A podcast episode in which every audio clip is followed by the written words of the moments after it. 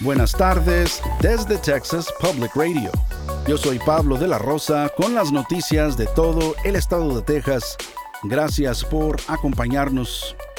Un hombre de Texas acusado de una serie de tiroteos en San Antonio y Austin la noche del martes está ahora bajo custodia.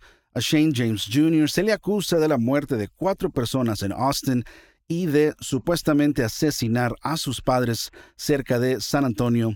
Las autoridades dicen que James, de 34 años, tenía tres cargos previos por violencia familiar en 2022 y los alguaciles del condado de San Antonio habían realizado visitas de salud mental a su hogar en el pasado. El alguacil del condado de Bear, Javier Salazar, dice que se cree que James mató a sus padres Phyllis y Shane James Sr. en la casa que compartían fuera de San Antonio el martes por la mañana. Salazar dice que después James condujo 80 millas hasta Austin, donde mataría e heriría a más personas, aparentemente al azar. La policía dice que James disparó en múltiples lugares durante el día sin un motivo aparente y entre los heridos hay dos agentes de policía.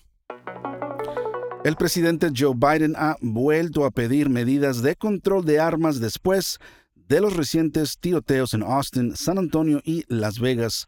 Biden dijo en un comunicado el miércoles que los legisladores deben trabajar juntos para prohibir las armas de asalto, aprobar una ley nacional que permita a los estados retirar las armas de personas peligrosas y promulgar verificaciones de antecedentes universales. Él dice que las autoridades federales trabajarán con las locales tanto en Texas como en Nevada, para ayudar en las investigaciones y apoyar a estas comunidades. En lo que va del año ha habido más de 600 tiroteos masivos y alrededor de 40.000 muertes por violencia armada en Estados Unidos. Un juez de Texas ha dictaminado que una mujer embarazada de Dallas tiene permitido tener un aborto de emergencia después de que a su feto se le diagnosticara una condición fatal. Los abogados de la residente de Dallas, Kate Cox, dicen que la prohibición del aborto del Estado le ha impedido recibir atención médica y podría poner en peligro su salud. La publicación The Texas Tribune reporta que un tribunal del condado de Travis le otorgó a Cox una orden de restricción temporal para recibir el aborto de emergencia. Sin embargo, la oficina del fiscal general podría presentar una apelación para que un tribunal superior intervenga.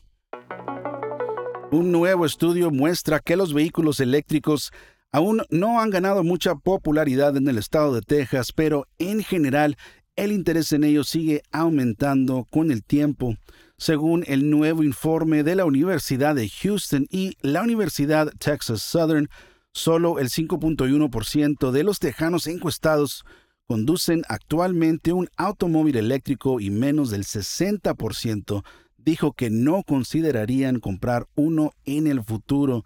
Sin embargo, comparado con el 63% del año pasado, el número de personas que rechazan la idea de un vehículo eléctrico ha disminuido. De hecho, el interés en los vehículos eléctricos ha estado aumentando constantemente con el tiempo en todo el país. Según el informe, los millennials y la generación Z son los más propensos a considerar comprar un vehículo eléctrico. De aquellos que aún no consideran comprar un vehículo eléctrico, casi la mitad dijo que la razón principal es que no hay suficientes estaciones de carga. Otros dijeron que la razón es el alto costo de los vehículos.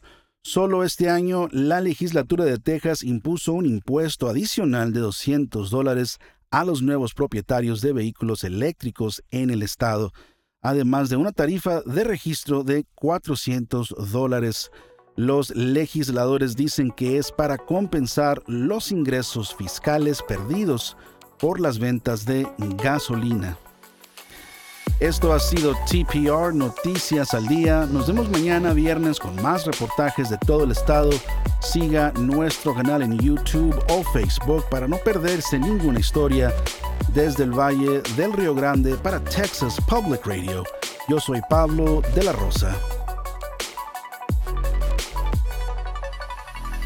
Este año en Texas Mutual Insurance Company estamos celebrando 25 años de dividendos con un récord de 340 millones distribuidos en negocios de Texas. Vea cómo los negocios son mejores con Texas Mutual en texasmutual.com diagonal dividendos.